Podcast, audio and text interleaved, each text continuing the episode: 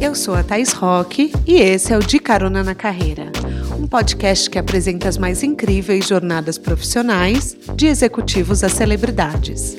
Juntos, nós vamos passear pelos caminhos percorridos por pessoas de sucesso e eu vou te mostrar que o impossível é só uma questão de ponto de vista. Vamos embora?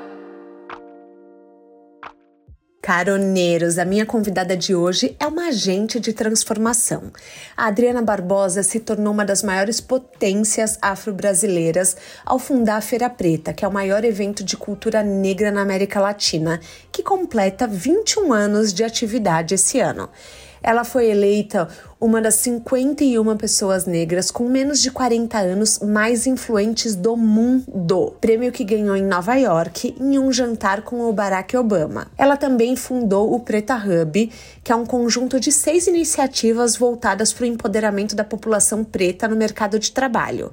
Ela escreveu o livro Preta Potência como a resistência e a ancestralidade me ajudaram a criar o maior evento de cultura negra da América Latina. Ela também é responsável pelo surgimento da AfroLab, que tem como objetivo ensinar noções de negócios, e o AfroHub, que ensina empreendedores negros a usar de forma estratégica a internet e as redes sociais para crescimento do seu negócio, dentre outras muitas iniciativas que ela vai contar ao longo dessa conversa. Estão preparados para essa mega empreendedora? Apertem os cintos que a estrada da Adriana já começou.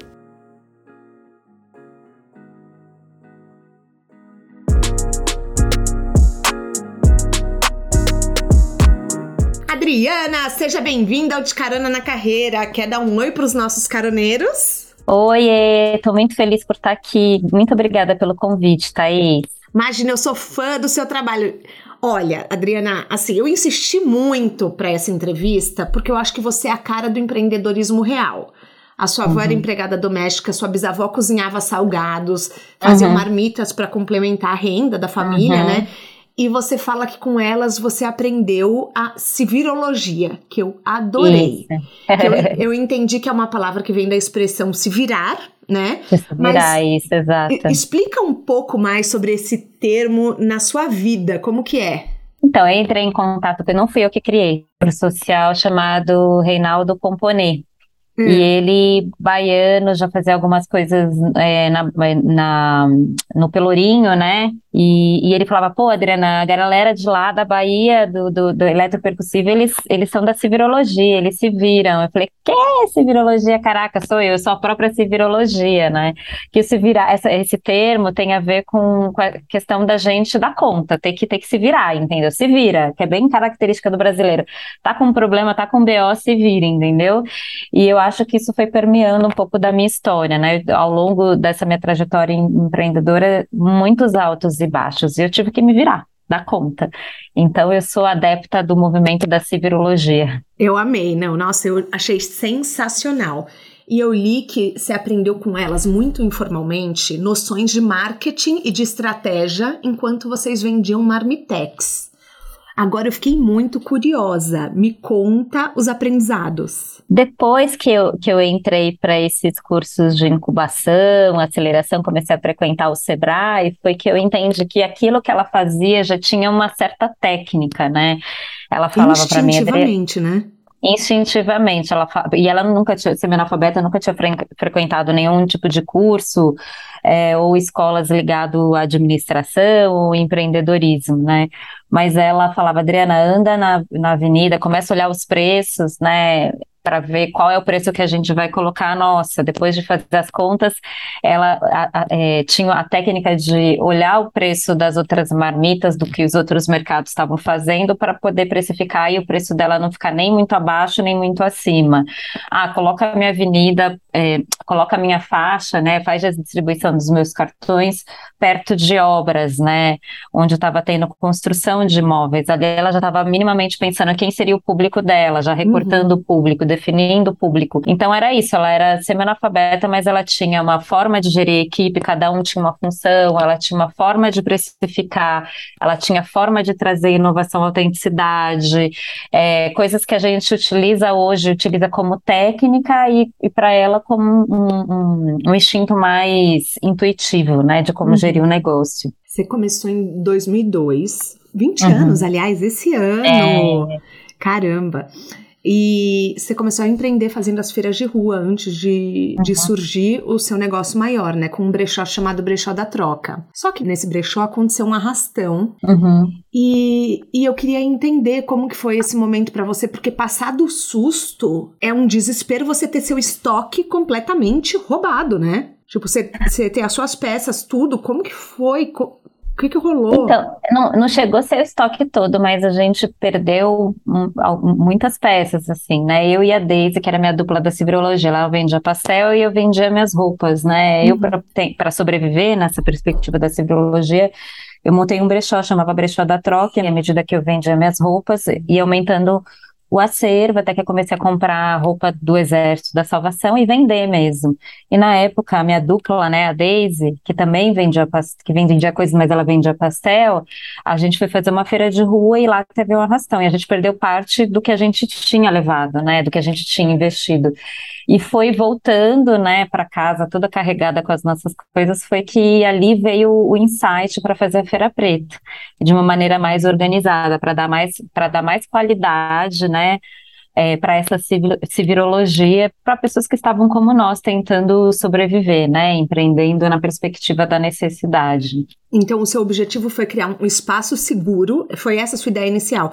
Um espaço, é, um espaço seguro. seguro. Isso, e também que pudesse dar visibilidade para as produções culturais e empreendedoras da população negra, sobretudo das mulheres negras, né? E daí, por, assim, por outro lado, aconteceu arrastão, por outro lado, você teve esse insight. O seu primeiro evento foi um sucesso. Sim. 5 mil pessoas na Praça Benedito Calixto. Mas eu acho uhum. importante a gente contar aqui que os moradores da região fizeram um abaixo assinado para tirar o evento de lá, o que eu achei um absurdo, porque eu já fui em trocentos eventos na Benedito Calixto e eu não entendi qual que era o problema do seu evento, porque assim, é, lá eles fazem uns eventos tão legais que eu não, não entendi, eu achei ridículo, ridículo. Vou falar a palavra bem clara aqui, porque o que, que rolou? Então, não era eu não sei se eram é, só moradores, né? Acho que tinha um entorno ali, né? Moradores, uhum. ali, associação, é, submeteram um, um abaixo-assinado para a subprefeitura de, de Pinheiros, né? Alegando que eles não gostavam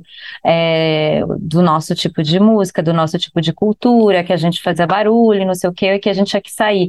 E a gente fazia feira uma vez por ano, nem era é, todo, todo final de semana.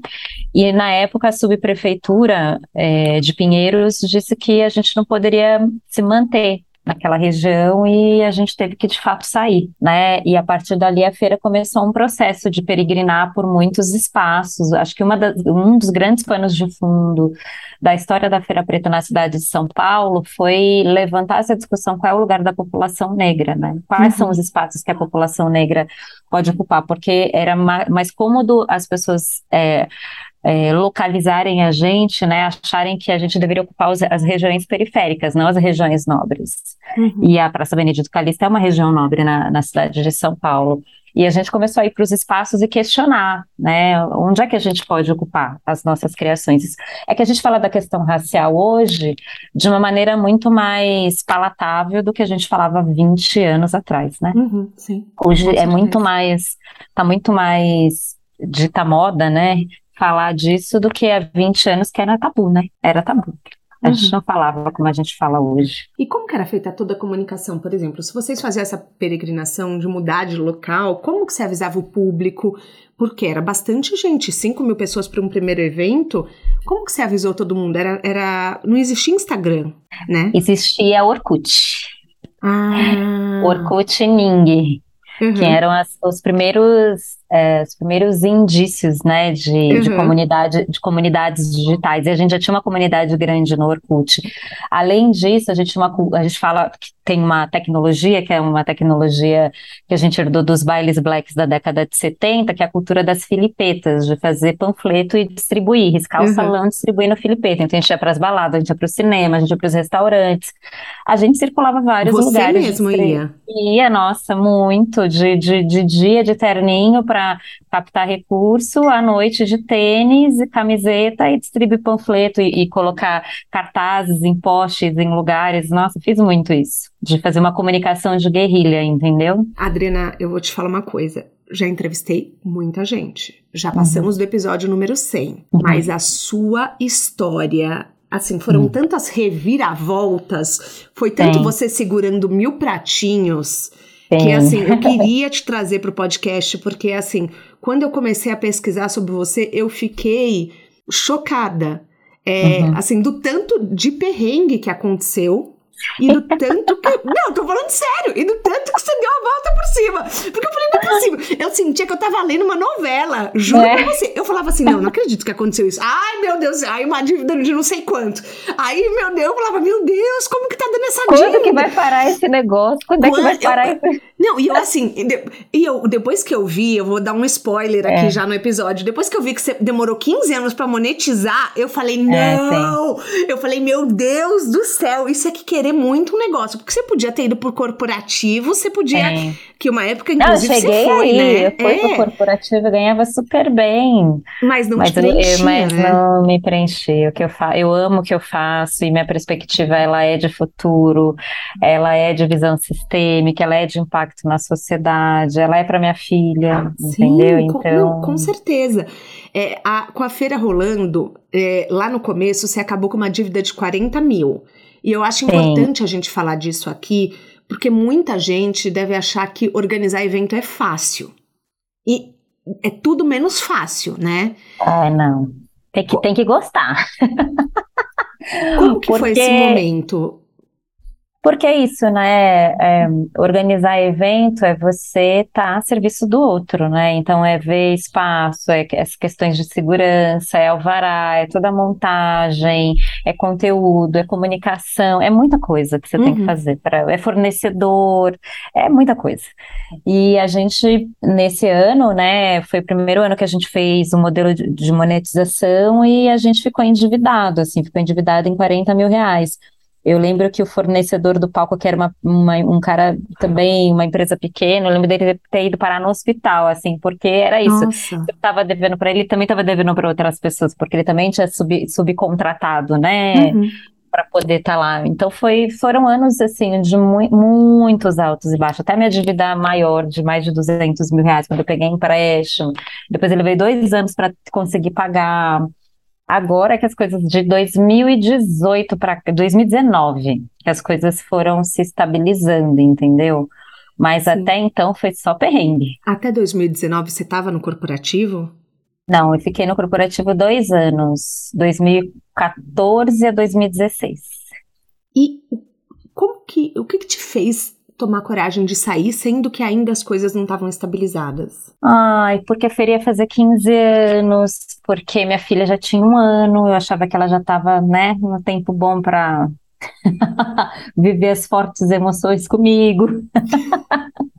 Ela é mega parceira? Ah, minha filha é minha. Nossa, ela tem nove anos, é minha parceirinha. Ela fala Feira Preta já se vê como legado dela. Ela já, ela já é empreendedora, Olha. ela já cria coisas, ela já cria negócios. Cada Legal. semana ela cria um negócio. É, e tem que incentivar mesmo, né? Porque se a gente poda as crianças, eu tenho dois filhos. Uhum. Se você poda as ideias, se você fala que não, assim, ah, tá bom, que besteira, a criança vai parando de sonhar né? Parando de sonhar, não. Minha filha, ela, cada dia ela tem um sonho, mas uma coisa que não sai da cabeça dela é que ela acha que ela vai ser presidenta. E Jura? eu falo, tá bom, tá ela bom. tem tanta convicção que eu acredito que ela vai é ser. o problema é quando eu subi o Planalto. Acho engraçado. Maravilhoso, olha isso. É, ó, sonhar pequeno e sonhar grande dá o mesmo trabalho. É, dá então, o mesmo, sonhar mesmo grande. trabalho, exatamente, exatamente. E por que, que você optou sair do corporativo? Se as coisas não estavam estáveis? Porque, cara, porque é isso, eu amo fazer o que eu faço, a Feira Preta, e, e o corporativo era legal, eu acho que eu, tive, eu dei uma contribuição, né, por onde eu passei, eu era, era coordenadora de investimento social privado, uhum. se por um lado, pela Feira Preta eu estava nas empresas procurando patrocínio, nessa empresa, né, era uma multinacional, eu estava coordenando, fazendo aportes de patrocínio, né, de orçamentos de, de, de, que não era pouco dinheiro, né? era na ordem do milhão, sabe, para uhum. projetos. Mas eu, tá, a feira ia completar 15 anos, eu queria estar tá nesse marco, eu queria estar tá ali na produção, eu queria estar tá ajudando a construir. Então eu resolvi sair. Resolvi sair para me dedicar, para continuar. Nessa, eu, eu, já, eu, eu já continuava fazendo, uhum. mas eu, eu, eu abri mão de estar no corporativo para me dedicar exclusivamente para a feira. E foi nesse ano que a feira perdeu dois grandes patrocinadores. Perdeu o patrocinador, foi nesse ano que a gente ficou endividado. Esse, e era o ano que eu ia receber a promoção de coordenador, ia ser, é, receber uma promoção para ser gerente. Ia uhum. ser a primeira gerente, né? Dentro da área do investimento social privado, né? Uma mulher preta assumindo essa área de gerência. E aí, enfim, saí para me dedicar para a feira, aí quebrou, aí eu voltei para minha chefe e falei, ai, deixa eu voltar. Ela falou, não, amor, agora ela não, você não? pediu para sair. É, ela falou, não, não, você pediu para sair, você tem que se responsabilizar pra, pela sua toma, suas tomadas de decisão, né? E aí foi quando eu fiquei, fui no fundo do poço. Eu foi quando você de... teve a deprê, né? Depressão, mudei de casa, levei minha filha e, vixe, foi uma reviravolta na minha vida. Porque sai da dimensão do, do jurídico pro físico, né? Pro físico. Quando você sim. quebra, você não quebra só na pessoa jurídica, você quebra na pessoa física também. Mas então, você fez tratamento um... de terapia, você teve acompanhamento? Tive, tive acompanhamento É importante a gente falar disso aqui, porque é, muita gente acha que pode sair é, do lugar da depressão sozinho, mas depressão é uma condição clínica. É, é importante que é, eu vou deixar um link no descritivo do podcast do, do CAPES. Então, assim, se alguém precisar de psicólogo gratuito, as universidades é, na sua cidade é, que, que tem o curso de psicologia, elas fornecem psicólogos gratuitos com acompanhamento de mentores. É, também tem o, o Escuta Ética da Manuela Xavier, que promove psicologia gratuita. Então, só para vocês saberem, eu vou deixar o link no descritivo. Mas como que foi para você, Adriana, o processo de cura? Como que essa ah, cura aconteceu? Eu acho que me permite ser cuidada, né? Reconhecer que eu não estava bem, uhum. pedir ajuda e me permite ser cuidada. Então, eu tive suporte psicológico, eu tive, teve uma época que eu tomei remédio, é, eu pedi ajuda para muitas pessoas do, do mundo empre, empresarial, né? Muitas pessoas me ajudaram, muitas, não foram poucas, não. Uhum. Muitas pessoas vieram, quando eu pedi ajuda, vieram muitas pessoas. Uhum. Entendeu? Eu não, não saí dessa onda sozinha, não. Você teve uma rede é, de apoio? Eu tive uma rede de apoio fortíssima, fortíssima em todos os âmbitos, âmbito emocional, no âmbito estrutural, uhum. no âmbito econômico, muitas pessoas me ajudaram, até meus inimigos. Até quem era o inimigo. Olha só, legal você falar isso, porque às vezes a gente tem uma questão do ego, né? De falar, é, eu não quero que não ninguém veja minha fragilidade, é. minha vulnerabilidade. É. é bom, e nessa eu falei, época... eu falava, eu fracassei, eu errei, eu uhum. preciso de ajuda, eu não sei, eu não sei como resolver, eu preciso, se você sabe, me ajuda, eu estou passando por isso, você já deve ter passado o que, que aconteceu com você, e foi a época que eu mais tomei café, porque eu saía pra, simplesmente para conversar com as pessoas e falar, e ouvir. Jura? E isso te ajudou muito? Muito, muito, muito. Então fica muito. essa dica para os caroneiros. Ouvir as pessoas, né? Pessoas experientes, pessoas que é, é, eu sempre falo que os desconhecidos às vezes ajudam mais do que os conhecidos, sabe? Sim, eu vou te falar, foram os desconhecidos que me ajudaram. É. Eu tenho essa impressão que os desconhecidos às vezes dispõem mais do tempo e, e, assim, de recursos emocionais, de discurso mesmo, às vezes dão dicas mais valiosas do que os conhecidos. Sim, então, eu acho importante a gente falar disso porque, gente, rede de apoio é tudo. E eu sei de histórias, às vezes, de pessoas que são demitidas e não contam para a família, que acordam todo dia e vão trabalhar como se tivessem empregadas. Uhum. Entendeu? É, e, e, em momento algum eu, eu julgo as pessoas porque a gente não sabe a jornada de cada um, mas ter uma rede de apoio é, mostra que você não precisa passar por isso sozinho né? Você fala, eu tenho alguém do meu lado, eu tenho como resolver a gente vai resolver isso junto, juntos somos mais fortes, né? É, super.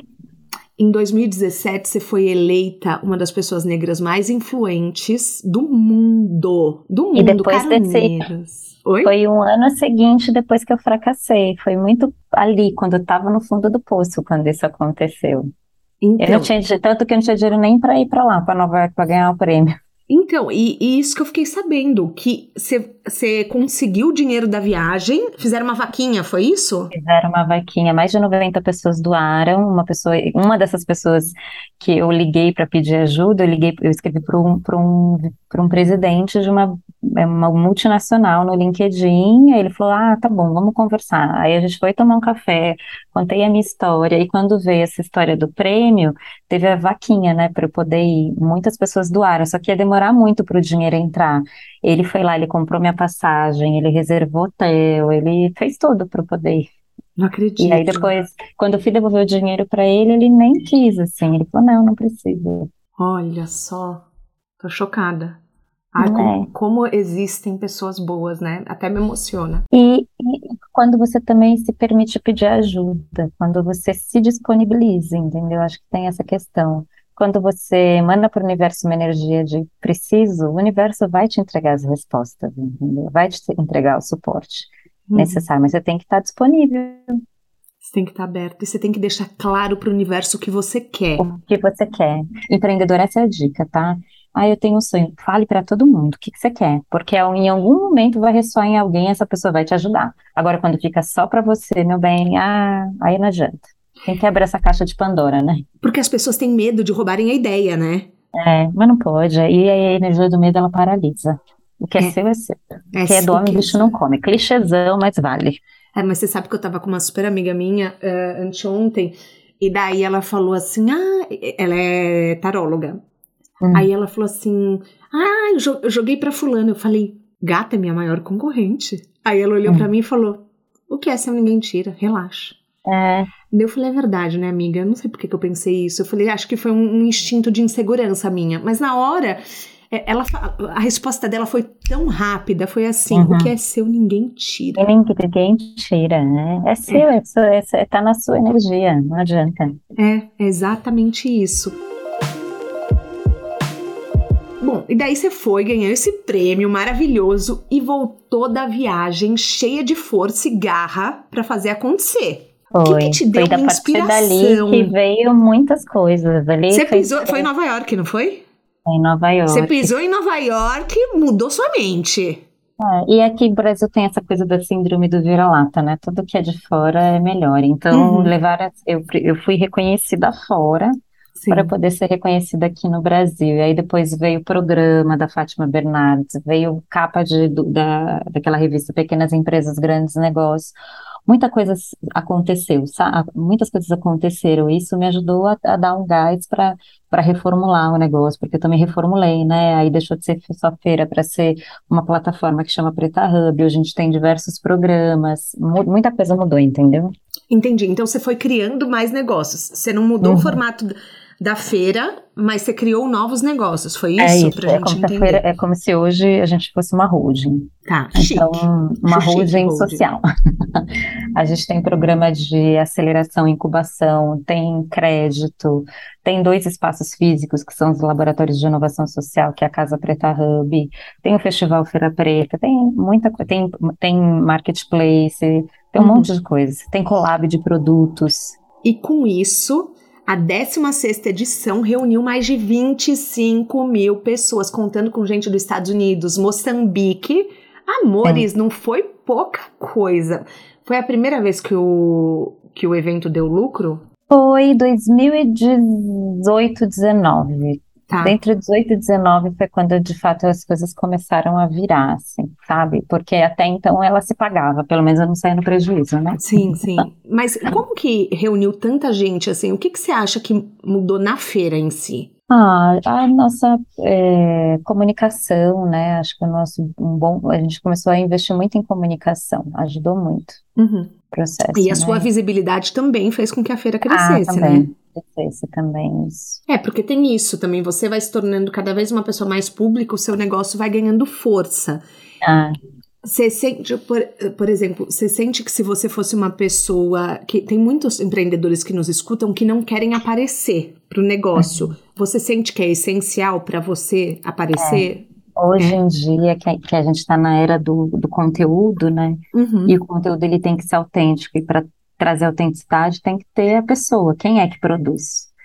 Né? As pessoas não querem mais comprar um produto, um serviço, eles, as pessoas querem comprar uma história. E a história é feita de pessoas, né? Então uhum. tem, que, tem que ter sua carinha lá na frente. É, isso é, um, é uma coisa que, assim, você sabe que durante muito tempo eu, eu tinha muita vergonha de aparecer. Então, assim, eu evitava o máximo. Eu, eu não queria, assim, sabe, que, que o negócio tivesse meu nome. Eu tenho uma consultoria, né, de transição de carreira. Uhum. E, e depois, daí durante a pandemia, eu, eu sempre tive questões com o meu corpo. Então, assim, eu sempre lutei para me aceitar, para me aceitar como uma pessoa plus. E daí que surgiu a onda dos podcasts. Em 2020, eu falei, gente, mas é perfeito, eu não vou ter que aparecer, eu não uhum. vou ter que uhum. fazer nada, eu vou ter que só ser eu. Uhum. E aí eu comecei, e as pessoas falavam, entravam no meu Instagram e falavam, faz stories aparece, uhum. a gente quer ver a cara por trás da voz. Gente, e eu falava, uhum. meu Deus, não! Uhum.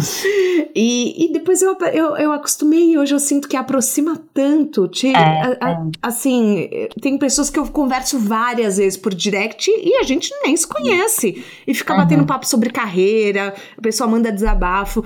Então, é, é desmistificar também que o outro espera de você a perfeição, né? Eu sentia muito é. isso. Eu falava, Porque Ai, nós não somos perfeitos, ninguém é sim. é perfeito. E as Sim. pessoas querem aproximar as relações, né? Uhum. É, exatamente. É exatamente isso que eu sinto. Que conselho você daria para quem quer abrir um negócio hoje e, e, e, tem medo, assim? Tá com medo, vai com medo mesmo. Sempre falo isso. Tá com frio na barriga, tá com borboletas no estômago, não deixa o medo te paralisar. Uhum. Eu, já, eu, sempre tenho medo. Toda feira que eu vou fazer, eu não vou fazer a feira, eu tô com medo. Tenho, tenho borboletas no estômago. Até hoje? Até hoje eu tenho. Até Jura? hoje. Imagina Olha. você receber 40 mil pessoas. Sim. É muita gente. Né? É, então, hoje ainda é uma, anual? É anual, isso. Tá. Então eu tenho, tenho friozinhos também. É tipo a artista que vai entrar no palco. Mas o medo, assim... eu acho que ele te, te mostra que você está vivo, mas ele não pode te paralisar. Então, se você, ai, será que eu vou, não vou, vai. É melhor você cometer por excesso do que por falta, entendeu? Entendi. Mas assim, olhando tantos empreendedores, porque você é cercada por empreendedores, quais são os maiores aprendizados que você teve ao longo desses anos? Eu acho que essa questão do medo é uma questão de uhum. paralisar. A segunda questão de não, as pessoas não se veem como empreendedoras, sobretudo mulheres são empreendedoras e não se reconhecem. Eu acho ruim quando não se reconhece como empreendedor. Ah, tô fazendo um negócio aqui, mas não tô empreendendo, não, tu tá empreendendo, entendeu? Uhum. A questão da precarização do empreendedorismo, aí tudo agora é empreendedorismo. Então, o entregador de pizza é um empreendedor só porque limite nota fiscal. Não, não é. Né? Entendi. A precarização do trabalho. Acho que a questão também da educação. Às vezes a gente está, ah, estou vendendo aqui, está dando certo e não precisa fazer mais nada. Eu acho que o empreendedor tem que estar tá constantemente atualizado, tem que estudar, tem que correr atrás de informação, tem que uhum. se atualizar. É, não dá para ser só intuitivo, né? Tem que conhecer o mercado, né? A forma, aonde você está inserido, que mercado é esse, né?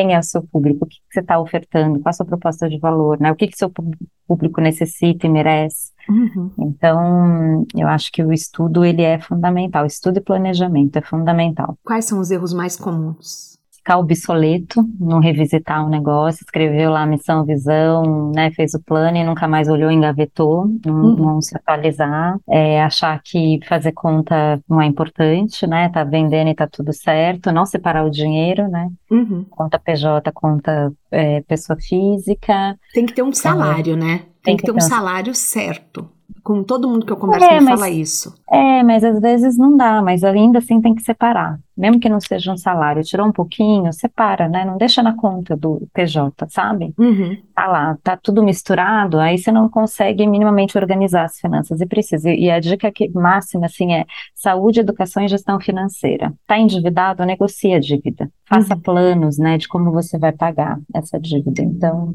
Acho que é uma das coisas mais fortes para mim essa questão financeira e essa questão do planejamento e comunicação. São três. Precifique bem o seu produto, comunique, né? Uhum. Invista dinheiro para comunicação, é necessário. Não é só postar coisas na internet. Ah, eu postei meu produto. Não é só isso. É muito mais Não basta isso, postar né? uma vez, né? Não.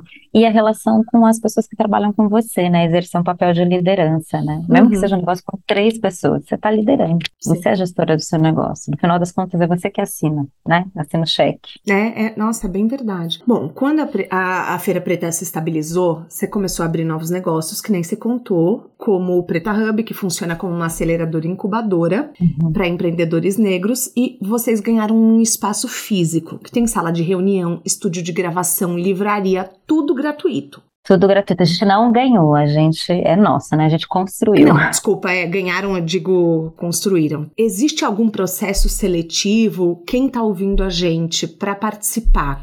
Como que é? É só aparecer aqui na casa.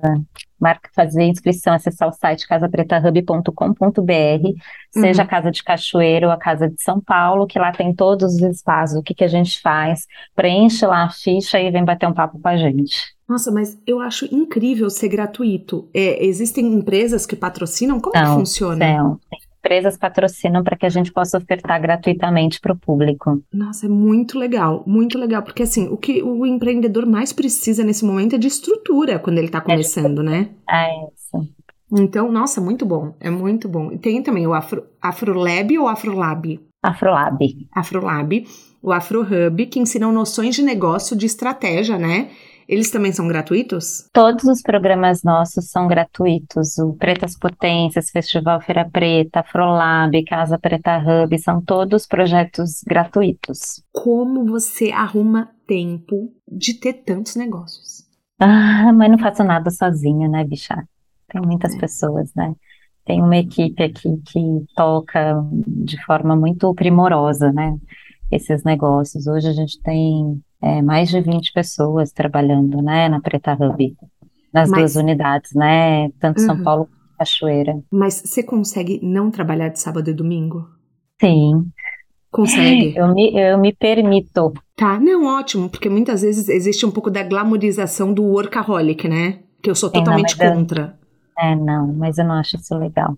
Não, e assim, quando você fala com a sua filha, você leva ela para os eventos, como é, a, além dela querer ser presidente, que ela é maravilhosa, é, ela também participa, ela vê essas, esses outros, essas outras partes Sim. da estrutura. Sim, inclusive a gente foi para Colômbia agora, ela me acompanhou, a gente foi fazer uma feira na Colômbia, ela que foi legal. também. É, ela Jura? Participa. Mas foi, é, foi Feira Preta? É, é, lá tem um festival que chama Festival Petrônio e a gente levou a Feira Preta para fazer uma participação. Que máximo! Bom, e nesse meio tempo, você ainda conseguiu escrever um livro, que é o Preta Dois Potência. Dois anos escrita, com mais três mulheres. Gente, eu falo, não faço nada sozinha, né? Conta um pouco do livro para quem está nos ouvindo, para quem quer ler, saber mais informações. O que que fala o livro? Pretas Potências, a gente conta a história da Feira Preta, conta a história dos direitos civis da população negra no Brasil, né? Passado, presente e futuro, né?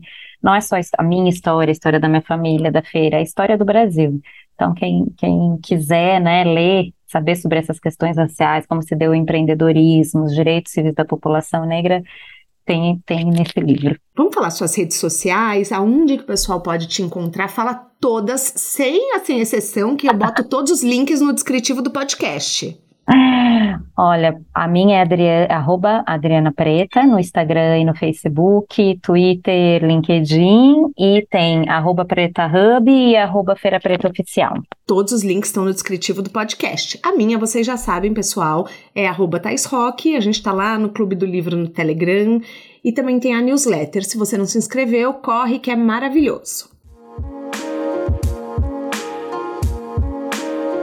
Adriana, eu vejo muita facilidade sua em criar negócios ou fazer que eles se desdobrem em outros uhum. projetos. Uhum. Existe algum segredo, por exemplo, você já começa pensando em desdobramentos ou surge? Porque tem gente que começa um negócio pequeno e tem dificuldade de delegar e tem, assim, e sofre para tirar um dia off. Como funciona? Olha, eu acho que o que foi me ajudando é desenvolver o pensamento sistêmico. Então, eu não consigo, eu não consigo só ver uma coisa, eu vejo aquela coisa já com um olhar mais ampliado, né? Uhum. Que é uhum. pensar em sistemas, né? Então, se eu se, se eu estou lá fazendo a feira e percebo que os empreendedores não estão qualificados, então bora pensar na qualificação. Aí eu vou captar patrocínio, as empresas falam, ah, mas esse público não consome, então vamos criar as pesquisas. Uhum. É, a gente vai criando coisas para poder ajudar, né? É, Você busca o que está faltando de resposta. O que está faltando de resposta, está sempre em lacunas, né? Em necessidades. Tá, você olha o que o mercado precisa e aí você busca resolver. Isso. E um pensamento estratégico também, né? Mais a longo prazo, né? Mais estruturante, não só preciso resolver aqui agora, tapar uhum. só com a peneira, entendeu? Band-aid não dá. Tem que ser algo que você pensar de forma sistêmica é pensar de maneira estruturante, mais a longo prazo, entendeu? Hoje, qual o negócio que é maior? Porque assim, eu vi que seu nome não tá no site da Feira Preta, ele tá no uhum. Preta Hub. Uhum. E eu fiquei na dúvida se um fica dentro do outro. O Preta Hub é a marca mãe, e debaixo tá. da, da, Preta Hub tem a, a, a, marca Feira Preta. Tá, então hoje o Preta Hub é maior. É maior, isso. Ah, tá. Não, porque eu fiquei com essa dúvida. É, se você tivesse que escolher uma área do negócio para investir primeiro, o que, que seria? A governança. Governança? Governança. Jura? É. é. Que maravilhoso, nunca esperava essa resposta. É, não, se você não tem equipe e governança, você não tem nada. Não adianta investir em marketing sem ter equipe para operar. Essa é uma dica boa. Com tantas frentes e tantos prêmios, o que, que é sucesso para você? Paz. paz. paz de espírito. Ah, paz. É, você deitar, deitar a cabeça no travesseiro e dormir. Quando você não consegue dormir, então não é sucesso. Ter um sucesso só midiático com dinheiro não, não, é, não é fácil. Não acho que faz sentido, entendeu? É porque a gente às vezes vê o sucesso das pessoas e não sabe o que elas estão passando. E não né? sabe o que elas estão o passando. Às vezes estão no inferno. É. Mas está ali glamurando, né, nas redes sociais, nos jornais. Às vezes não tem nem o que comer. Eu vejo muitas coisas, muitas incoerências, assim. Você vê, né, aquela coisa glamurosa, mas, meu, com vários problemas. Então, não, acho que é um pouco de paz para mim é sucesso hoje. Muito, muito, muito bom. A gente tem um quadro aqui que chama pneu furado. Que, que é assim, toda uhum. estrada tem seu pneu furado, tem o seu uhum. erro. Uhum. Mas, às vezes, esses erros são bons, porque ensinam mais do que um MBA, uma faculdade. Qual erro que aconteceu na sua história que você acha que no final das contas foi maravilhoso? Eu acho que foi o erro do da gente achar que pelo fato de estar tá vindo muita gente já estava bom, já estava tudo certo, já era, já estava tudo certo, entendeu? Uhum. E aí a gente estacionou, acomodou. E aí quando quebrou, né, quando a gente de 20, né, 30 mil pessoas vem 4 mil, a gente perdeu o público, falou, puxa, alguma coisa está acontecendo.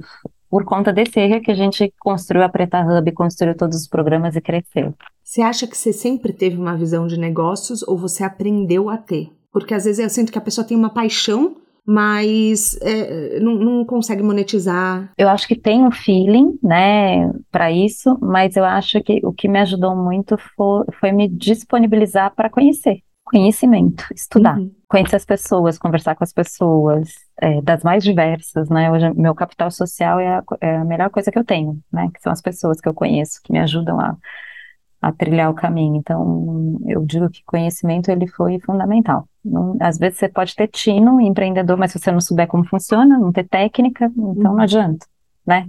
Só ter o tino. Você sabe que o Caíto Maia da Chili Beans uma vez falou assim: entre ser genial e ser disciplinado, eu prefiro ser disciplinado. Ser disciplinado, é, com certeza. Pode ser genial, ser fantástico, mas se você não tem, não adianta. Sua genialidade não vai dar conta de tudo. É igual você ser um excelente jogador de futebol, mas você não ir para os treinos, você ah. beber, é. É, fazer tudo de errado, né? Ah, exatamente. Tem muito isso. Então, caroneiros, foquem na disciplina. Mala de viagem, eu quero saber a dica de um livro, de um filme, de um documentário, de um TED Talk que mudaram sua vida. Não precisa ser sobre carreira. Ó, um TED foi da Chimamanda, O Perigo de uma Única História, que eu acho que é muito atual, assim, apesar de ter uns anos já, acho que ela traz essa possibilidade da gente olhar para as diversas facetas, né, as, os diversos lados da história, e o Brasil, durante muito tempo, só olhou para um lado da história, né. Uhum. o que a gente está fazendo aqui agora, em algum momento a gente teve que falar de diversidade, a gente teve que falar de inclusão, a gente teve que falar de outras coisas. Então, esse TED foi marcante, recomendo para as pessoas assistirem.